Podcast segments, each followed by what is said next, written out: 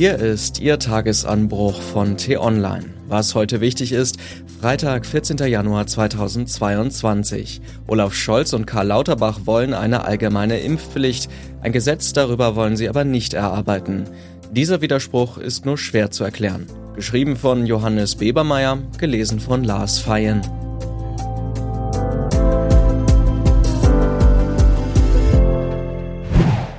Schwere Identitätskrise. Olaf Scholz hält sie für erforderlich, diese Impfpflicht. Er bezeichnete das am Mittwoch im Bundestag auch als die Position des Bundeskanzlers, Scholz heißt er, und seiner Bundesregierung. Doch der Kanzler, Scholz, will mit seiner Regierung trotzdem nicht wie üblich einen Gesetzesentwurf dafür vorlegen, sondern das Parlament und die Abgeordneten machen lassen. Wobei der Abgeordnete Olaf Scholz, nicht der Kanzler, eine ganz klare Meinung dazu habe, wie die Debatte ausgehen soll. Sie sind verwirrt? Ich auch. Aber es kommt noch besser. Karl Lauterbach nämlich sprach sich am Donnerstag im Bundestag ebenfalls für eine Impfpflicht aus. Sie sei der sicherste und schnellste Weg aus der Pandemie, sagte er. Lauterbach sprach im Bundestag offiziell als Bundesgesundheitsminister, der die Politik seines Ressorts erklärte. Oder etwa doch nur als Abgeordneter? Denn kurz vorher hatte Lauterbach dem Nachrichtenportal The Pioneer gesagt, er wolle keinen eigenen Antrag für die Impfpflicht präsentieren. Als Gesundheitsminister müsse er da eine gewisse Neutralität wahren. Warum er diese Neutralität bei seiner Rede im Bundestag nicht wahren musste? Ja, nun, gute Frage. Abgeordneter oder Kanzler, Neutralität oder nicht? Irgendwie sieht das alles nach einer schweren Identitätskrise aus. Zugegeben, Olaf Scholz und Karl Lauterbach sind gerade in einer ziemlich komplizierten Lage. Beide wollen inzwischen die Impfpflicht, nachdem sie sie lange nicht wollten. Und gerade deshalb bleibt es erklärungsbedürftig, warum die Regierung keinen eigenen Gesetzesentwurf vorlegt. Die Ampelkoalition argumentiert offiziell, die Tragweite der Entscheidung sei so groß, dass die Abgeordneten allein ihrem Gewissen folgen müssten und keiner Regierungslogik, so wie etwa bei der Sterbehilfe. Nur ist das wirklich vergleichbar? Für eine breite gesellschaftliche Debatte über die Corona-Impfpflicht, die jetzt alle fordern, braucht es jedenfalls keine Gewissensentscheidung im Bundestag.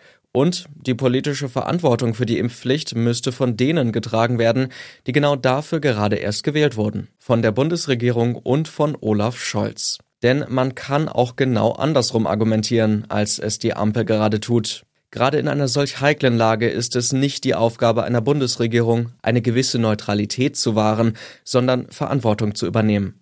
Der eigentliche Grund für die Impfpflicht-Identitätskrise der Ampel ist wohl auch ganz woanders zu suchen, in der schnöden Machtpolitik. Weil viele aus der FDP gegen die Impfpflicht sind und es auch bei Grünen und SPD angesichts des Hin und Her Skeptiker gibt, ist eine Mehrheit der Ampelfraktionen schlicht sehr unsicher. Es ist wohl der Weg des geringsten Widerstands, der einen offenen Konflikt in der Regierung vermeidet. Man mag das klug finden, um es demokratisches Leadership zu nennen, wie Scholz das tat, braucht es hingegen etwas mehr Fantasie. Sollte die Impfpflicht nicht kommen, obwohl der Kanzler sie will, dann wäre es eindeutig sein Führungsversagen. Was heute wichtig ist. Die T-Online-Redaktion blickt heute für Sie unter anderem auf diese Themen. Fürchtet euch, ihr Folterknechte. Anwar Raslan, früher Geheimdienstoffizier des syrischen Assad-Regimes, muss lebenslang in Haft, weil er Verbrechen gegen die Menschlichkeit begangen hat. Das hat das Oberlandesgericht Koblenz am Donnerstag entschieden. Die Außenminister der EU treffen sich heute zum zweiten Tag ihrer informellen Beratungen in Frankreich. Wichtigstes Thema der Konflikt zwischen Russland und der Ukraine. Eine schnelle Lösung ist nicht in Sicht, das deutete die deutsche Außenministerin Annalena Baerbock an. Und Finanzminister Christian Lindner muss sich heute den Abgeordneten des Bundestags stellen. Wichtigste Frage, wie genau will die Regierung all ihre schönen Vorhaben eigentlich finanzieren?